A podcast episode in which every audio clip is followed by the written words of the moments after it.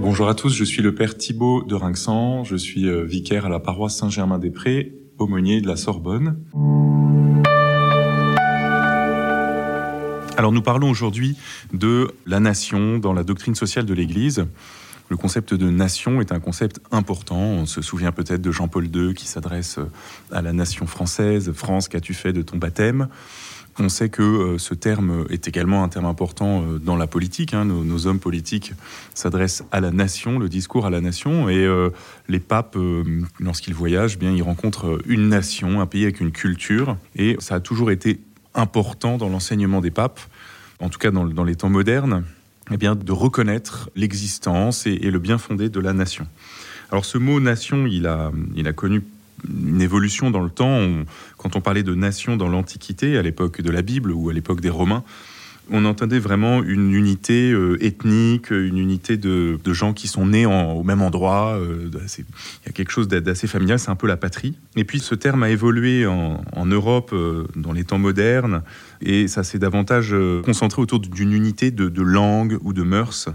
Donc la nation équivaut à peu près au pays finalement, on a l'impression que euh, dans les temps euh, plus, plus récents, encore au 19e, la nation, c'est une sorte d'individualité collective qui précède l'État. On a, presque un petit peu eu l'impression d'avoir euh, la nation française, c'est au fond, c'est l'âme française. Ça, c'est plus, c'est plus récent comme, comme façon de voir les choses. Et donc, ce terme a évolué et il en est venu à recouvrir une réalité très forte, tellement forte, on pourrait dire que dans les temps euh, récents, au XXe siècle, les nationalismes ont dressé les nations les unes contre les autres au nom d'idéaux tellement importants qu'ils devenaient plus importants que la fraternité entre les peuples et que on pouvait pour le nationalisme eh bien euh, se bagarrer à mort comme ça a été le cas à la Première Guerre mondiale où euh, on venait défendre ici une idée de nation qui a fait euh, beaucoup couler de sang. Alors c'est peut-être la raison pour laquelle aujourd'hui euh, le nationalisme est toujours un petit peu suspect. En tout cas, on voudrait voir ce qu'il y a derrière. Bien sûr, on aime son drapeau, on aime son pays, on aime son histoire. On, il s'agit bien sûr pas de, pas de renier ça, mais on s'aperçoit que le mot nation peut est porteur d'une certaine ambiguïté. Et donc euh, le magistère de l'Église lui-même euh, eh bien, euh, l'emploie avec une, avec une certaine prudence. Et puis surtout, on essaye de comprendre ce qu'est la nation dans le plan divin. Et si vous voulez, ce qui ça qui nous intéresse comme chrétiens, c'est de s'apercevoir que ce concept et cette réalité hein, de, de ce qu'on appelle l'unité nationale est assumé par la Bible. Effectivement, le mot, euh, le mot nation, il apparaît dès le début de la Bible, dans le livre de la Genèse.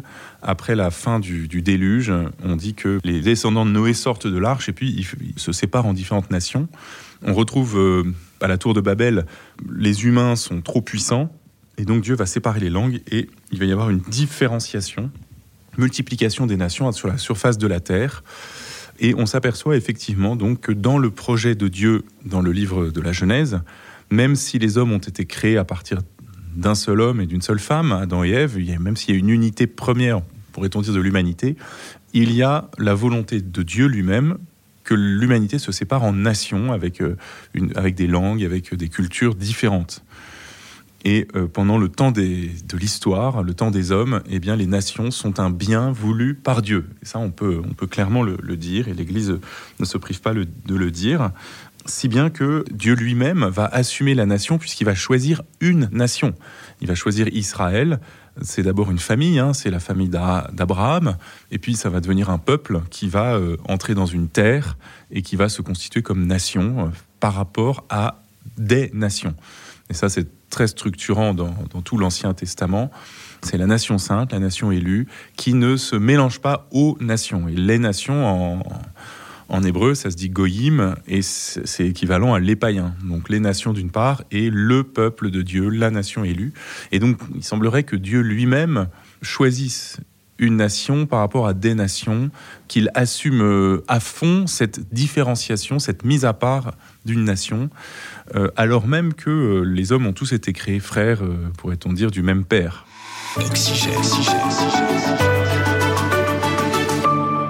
Donc on peut voir effectivement que cette différence, ces différences nationales, elles sont euh, voulues et assumées dans le dessein divin.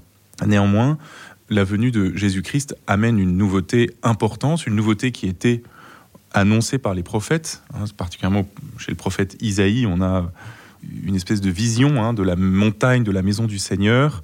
Vers elle afflueront toutes les nations et viendront des peuples nombreux, et ils diront Montons à la montagne du Seigneur, à la maison du Dieu de Jacob. C'est au chapitre 2 du livre d'Isaïe.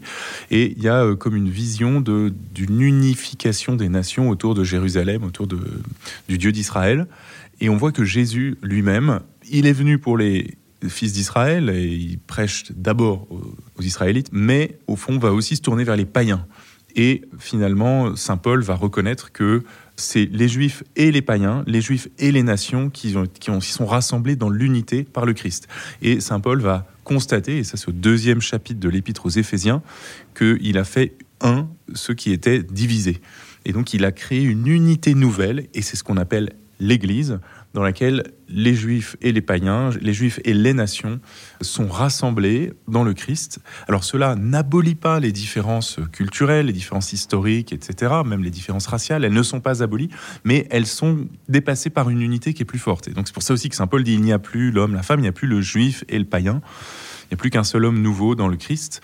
Et donc euh, Jésus vient faire une unité nouvelle qui, on pourrait dire, est déjà donnée à travers euh, l'Église euh, catholique, hein, universelle, et qui rassemble tous les hommes dans son sein, mais qui néanmoins, euh, dans le temps présent, n'abolit pas les, différences de culture. Et on voit bien justement que les différents papes vont visiter des, pays, vont honorer les traditions culturelles des différents peuples tout en signalant, euh, lorsqu'il voyage en particulier, une unité qui est plus grande, qui est première, c'est l'unité de la foi, c'est l'unité du Christ euh, qui, vient rassembler tous les hommes d'ores et déjà.